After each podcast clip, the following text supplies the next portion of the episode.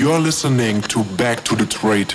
In dieser Folge lernst du, wie wir Zonen ab sofort neu definieren. Ziel dieser Folge ist es, dass du die neuen Definitionen verstehst und auch anwenden kannst. Bist du startklar? Dann schwing dich auf den Beifahrersitz und lass uns losdüsen.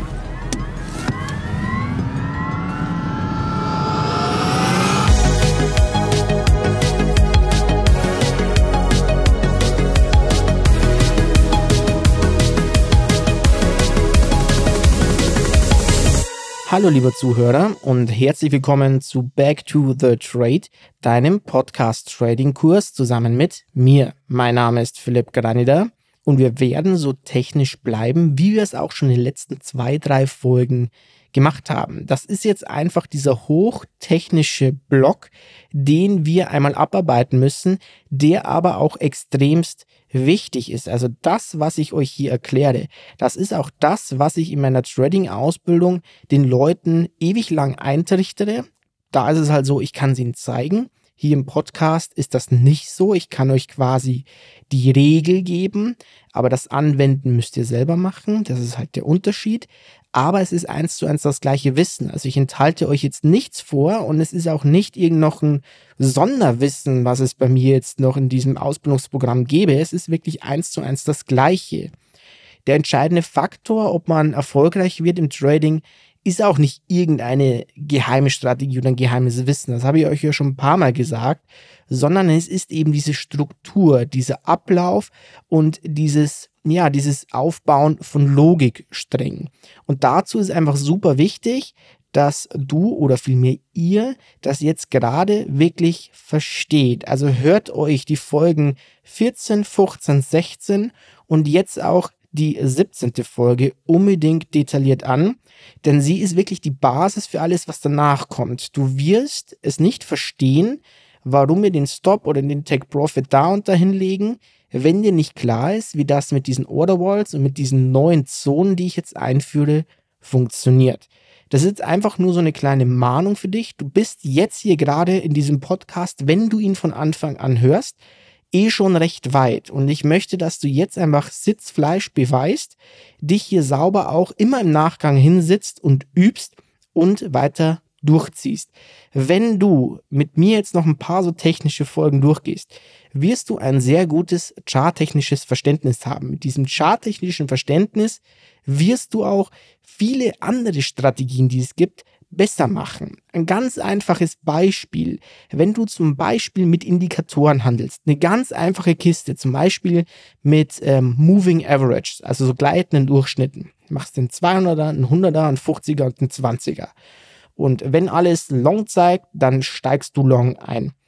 Prinzipiell definiert das ja deinen Einstieg. Aber wenn du dich ein bisschen mit diesen Zonen beschäftigst oder mit diesen Order Walls, die wir ja schon besprochen haben, dann wirst du irgendwann nicht mehr in der Lage sein, sie nicht mehr zu sehen. Du wirst irgendwann sehen, ach ja, hier ist ja ein spitzer Order Wall, wie auch immer du das bezeichnest, das lernen wir ja auch erst noch. Aber selbst wenn du jetzt hier aufhören würdest, würdest du dich höchstwahrscheinlich darauf konzentrieren und dann weißt du doch, ach, Phil hat ja gesagt, wenn der jetzt dahin läuft, und der quasi diesen spitzen Orderwall berührt, dann löst das dieses Ordervolumen aus und es kommt zu einer starken Reaktion. Und je nachdem, wie wichtig eben dieser spitze Orderwall ist, desto heftiger kann auch die Reaktion sein. Und dadurch kannst du deine Position managen oder auch entscheiden, ob du sie überhaupt eröffnest. Ja, ein Beispiel wäre, wenn du hier mit dieser EMA, SMA, also Moving Average Strategie, einen Long-Einstieg bekommst. Und der Long-Einstieg liegt nur ein paar Punkte unterhalb dieses spitzen Order Walls, dann wäre es eigentlich schlecht, den aufzumachen, weil die Wahrscheinlichkeit, dass dieser Trade aufgeht, ist sehr gering also jetzt habe ich hier wieder mal einen kompletten Ausflug gemacht. du merkst schon, aber dieses technische Wissen, was ich dir versuche mitzugeben, auch wenn du irgendwann eine andere Strategie handelst, die du irgendwo anders noch lernst, wird es dein Trading besser machen, selbst wenn es bloß darum geht, deine Positionen zu managen. Ich möchte hier in diesem Podcast allerdings erreichen, dass du noch eins drauflegst, dass du Einstiege finden kannst und auch ganze Setups drumherum bauen kannst. Und damit das funktioniert, werden wir heute Zonen neu definieren. Und ich habe ja gerade schon ein bisschen angefangen, aber jetzt machen wir nochmal eine schöne Zusammenfassung und dann geht's los. In Folge 13 habe ich dir erklärt, was Support and Resistance, also Unterstützung und Widerstand ist.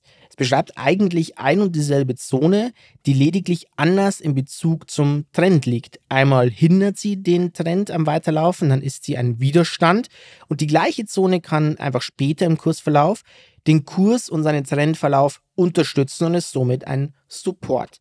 Diese Bezeichnung ist für uns somit völlig uninteressant, weil sie uns keinen Aufschluss über die Eigenschaften und die Qualität dieser Zone gibt. Genau aus diesem Grund haben wir in Folge 14 uns diese Zonen mal detaillierter angeschaut bzw. vorgestellt. Und das haben wir gemacht, indem wir uns auf den Bau begeben haben und drei verschiedene Wände in so ein, ja, so ein Bauprojekt reingezimmert haben und dann mit unserem Stahlhelm auf dem Kopf dagegen gesprungen sind. Übrigens eine meiner Lieblingsfolgen, die ich persönlich auch äh, immer noch gerne mal wieder anhöre diese Mauervorstellung, also wie diese einzelnen Schichten aufeinander liegen, war die Basis für unsere spitzen und stumpfen Waterwalls.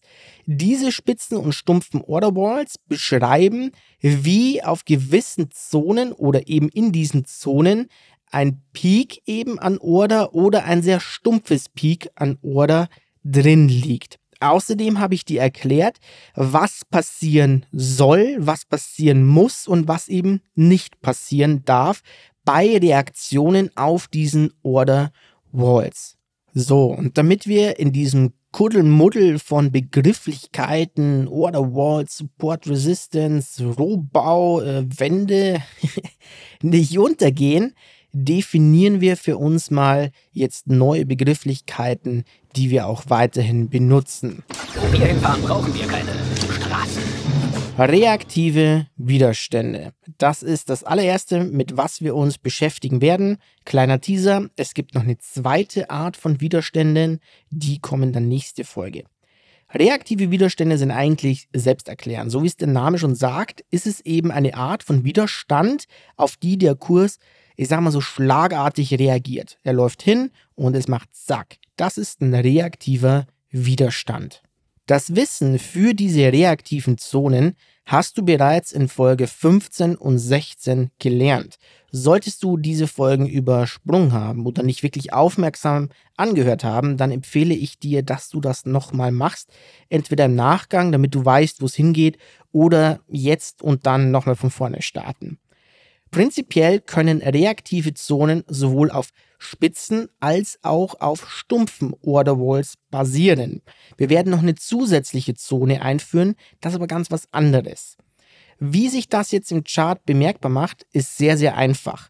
Eine spitze Orderwall, reaktive Zone, geil. Ich wollte ja eigentlich weniger von diesen Ausdrücken ähm, äh, zum Spiel bringen, aber jetzt mache ich genau das Gegenteil.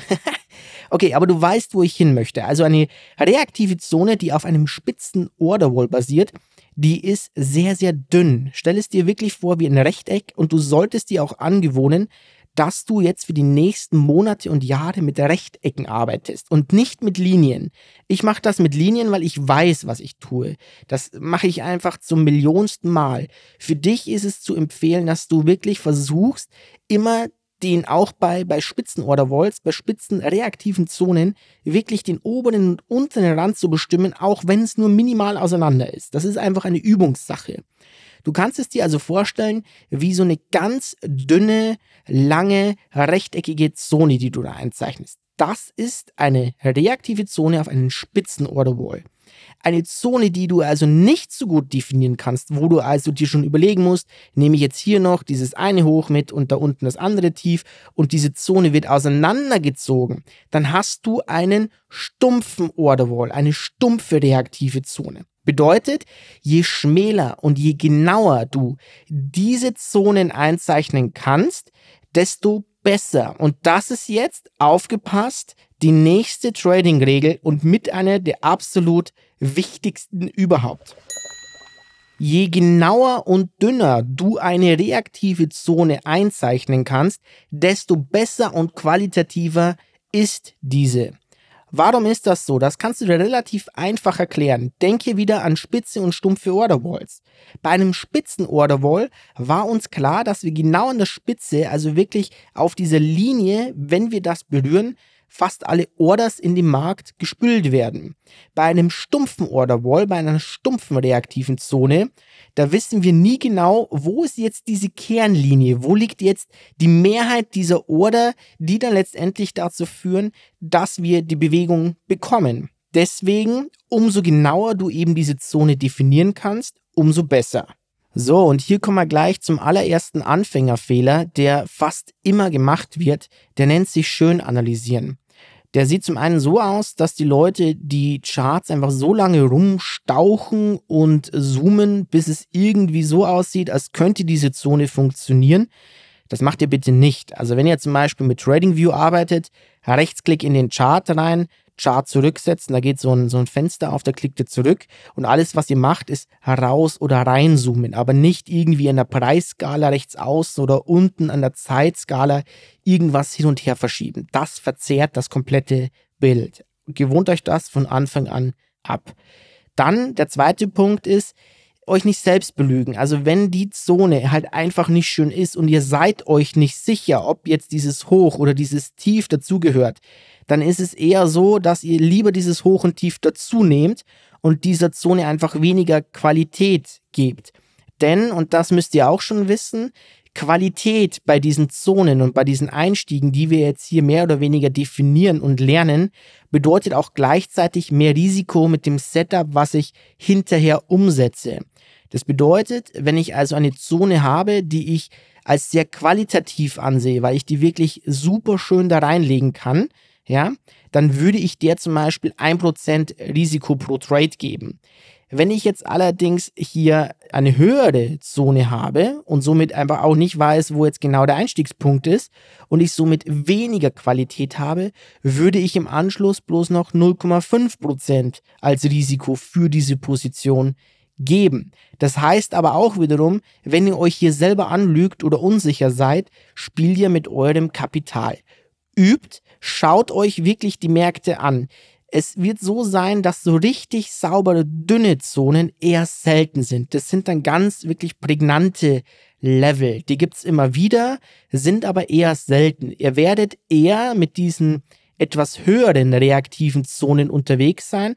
Das kann dann ruhig mal ein bisschen Spiel haben.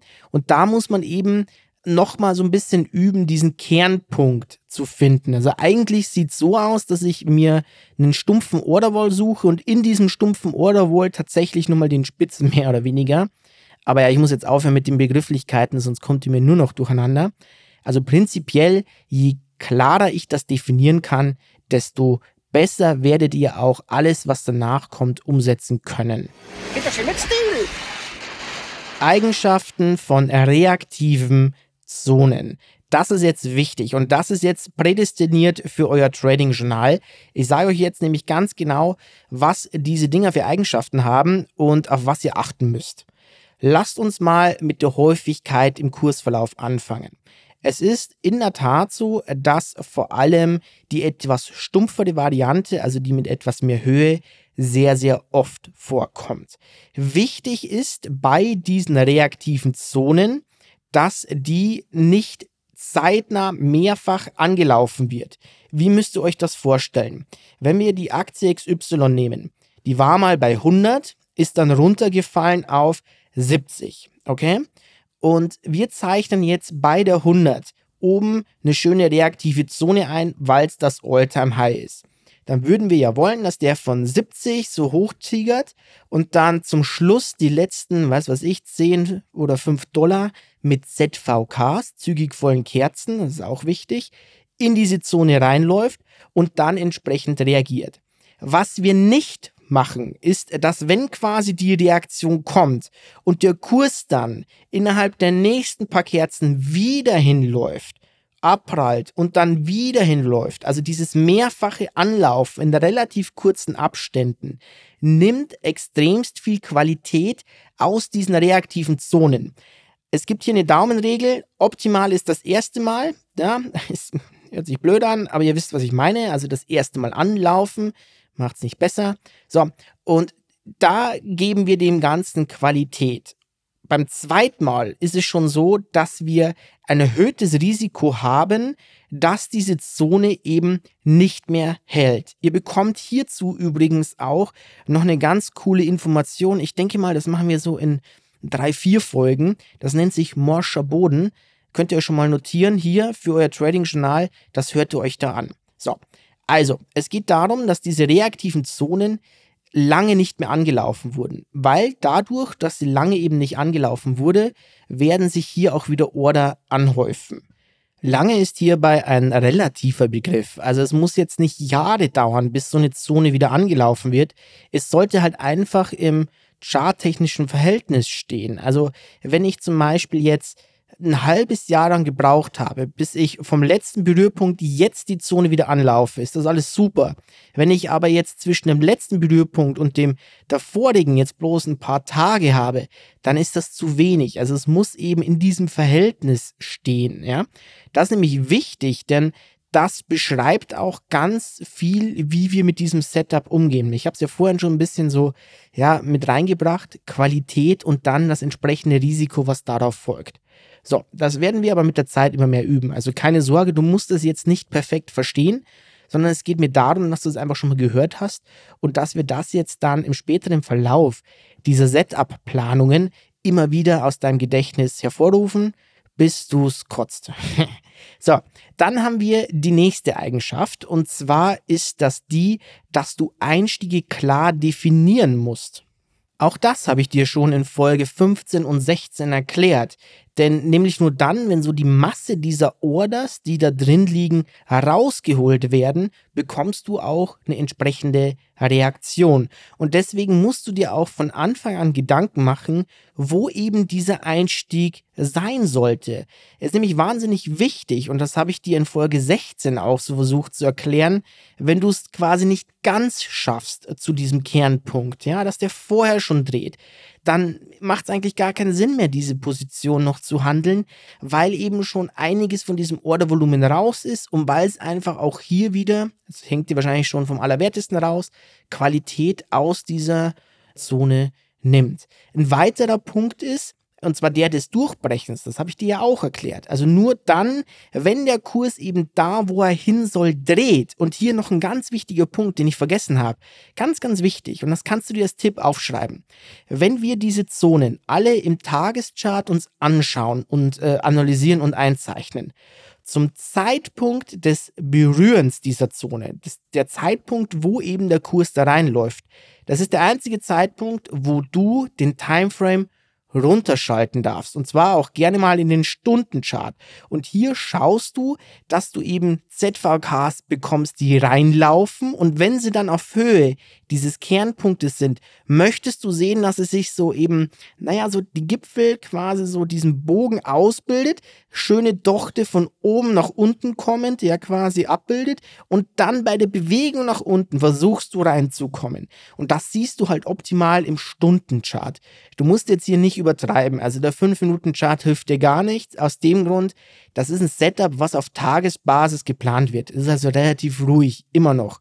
Und ein Stundenchart ist hier absolut ausreichend. Aber hier bekommst du so ein bisschen mehr Gefühl quasi, ob du den Kernpunkt erreicht hast und ob der Kurs auf diesen Kernpunkt reagiert. Sollte er das nämlich nicht tun und straight durchgehen und das auch schon im Stundenchart und das mit ZVKs, machst du diese Position nicht, weil eben diese Zone durchbrechen wird.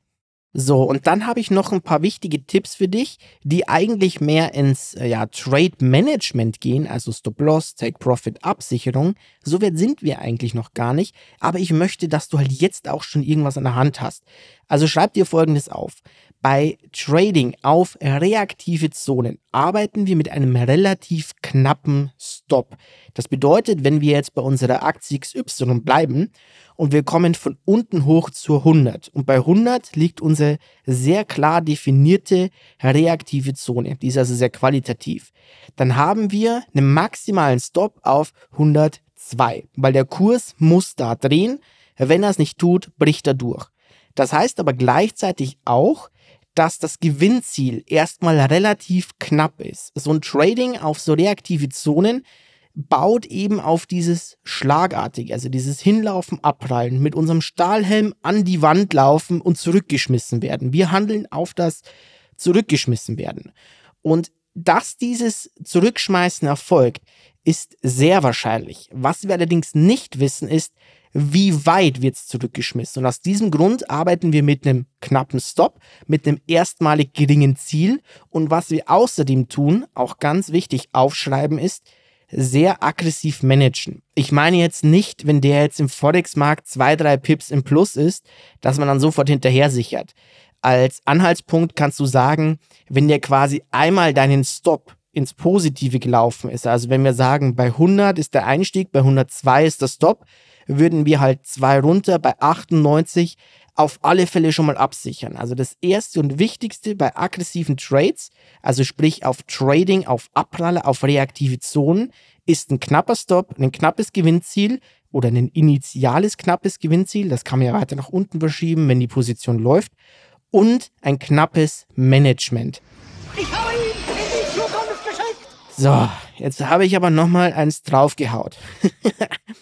Ich hoffe, dass ihr hier dran bleibt. Ich hoffe, dass euch das Spaß macht und dass ihr das auch nachvollziehen könnt. Ich weiß, das ist wahnsinnig viel Info und ich bin mir auch sicher, ich könnte nochmal so viel palabern.